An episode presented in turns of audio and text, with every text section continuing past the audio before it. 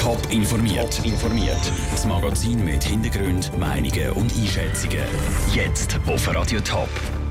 Warum der Winterthurer SVP-Stadtrat Josef Liesibach mit dem politischen Gegner in die Ferien wird und warum Hilfsorganisationen Mühe haben mit dem Entscheid vom Zürcher Kantonsrat. Das sind zwei von den Themen im Top informiert. Im Studio ist Vera Büchi. Zuerst zu den Stadtratswahlen zur Winterthur vom 4. März. Im Steckbrief stellen sich die elf Kandidierenden für den Stadtrat vor. Heute der Josef Lisibach, amtierender Bauvorsteher der SVP. Mein Lieblingsort zur Winterthur. Der Tackenberg. Mein Lieblingsanlass zur Winterthur. Wülflinger Dorfet. Mein Lieblingssportverein von Winterthur. Grundsätzlich Handball, in seiner ganzen Vielfalt und dann natürlich die Winterthur Spitzenhandballmannschaft von der Winterthur. Mein wichtigstes politisches Anliegen. Dass wir eine lohnenswerte, lebenswerte und prosperierende Stadt haben. Mit dem Stadtrat oder dieser Stadträtin würde ich in die Ferien.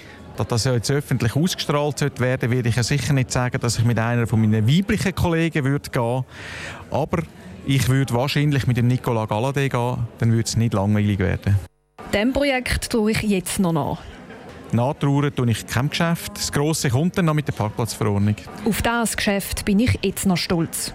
Mir bereitet alle Geschäfte Freude, das muss ich wirklich sagen. Das glaubt man fast nicht. Es bereitet mir alle Geschäfte Freude.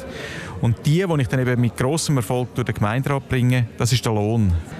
Die Lokstadt-Abstimmung, also das Werk 1-Abstimmung, die wir gewonnen haben, mit über 60 Prozent, das sind schöne Geschäfte. Meine grösste Stärke? Ich glaube, es wirklich das Zuhören, allen zuhören und daraus die Essenz zu nehmen, was mir mitteilt wird von ganz verschiedenen Seiten. Meine grösste Schwäche? Das sollen andere beurteilen. Das fehlt ohne mich im Stadtrat. Ich glaube, da würde ein wichtiger bürgerlicher Teil fehlen. Die SVP ist jetzt seit vier Jahren wieder im Stadtrat vertreten, vorher zwölf Jahre nicht. Und ich glaube, das ist gut und ausgewogen, wenn ich dort drin bin.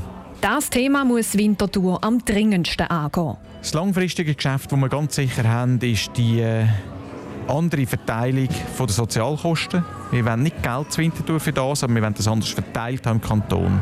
Und dann aus wirtschaftlicher Sicht wird es auch die Parkplatzverordnung sein, die dazu beiträgt, dass wir eine gewerbefreundliche und gute Parkplatzverordnung haben für unsere Industrie und Gewerbe. Josef Lisibach, Bauvorsteher von Winterthur. Mehr Informationen zu den Kandidierenden bei den Winterthurer Stadtratswahlen und alle Steckbriefe zum Nachlesen gibt es auf toponline.ch.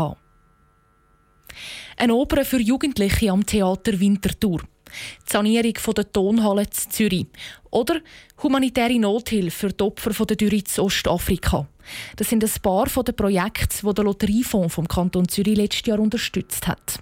Das letzte Projekt, das für Dürreopfer zu Ostafrika, wäre neu nicht mehr möglich. Heute Vormittag hat der Zürcher Kantonsrat Gelder aus dem Lotteriefonds nämlich an neue Bedingungen geknüpft. Was es damit auf sich hat und wie humanitäre Organisationen darauf reagieren. Im Beitrag von Sarah Frattaroli.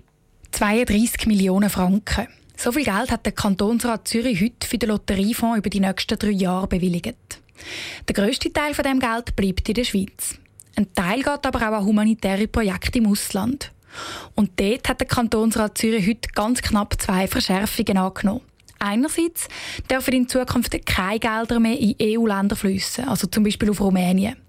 Andererseits dürfen nur noch Projekte in Ländern unterstützt werden, wo abgewiesene Asylbewerber aus der Schweiz zurücknehmen. Gerade die zweite Verschärfung sorgt bei Hilfsorganisationen für Kritik. Sie wollen ihre Projekte nämlich nicht nach politischen Spielregeln ausrichten, sondern dort helfen, wo die Hilfe am dringendsten benötigt wird, sagt Andreas Stauffer von Save the Children. Wir werden einfach bei künftigen Projekten sich neu müssen ausrichten, allenfalls mit anderen Partnern zusammen.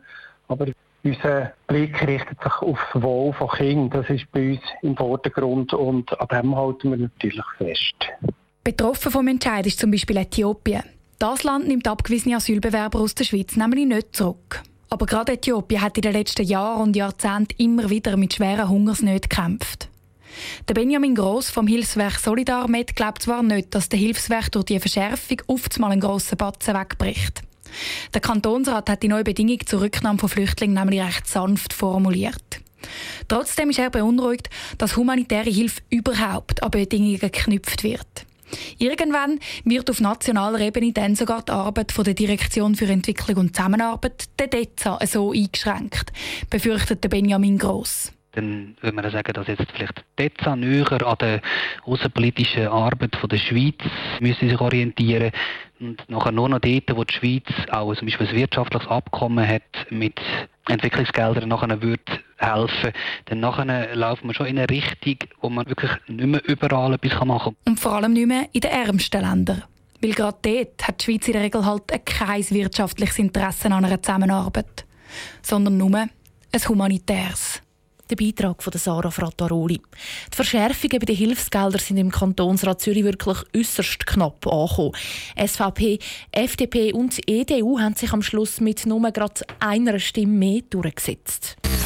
Top informiert, auch als Podcast. Mehr Informationen gibt's auf toponline.ch.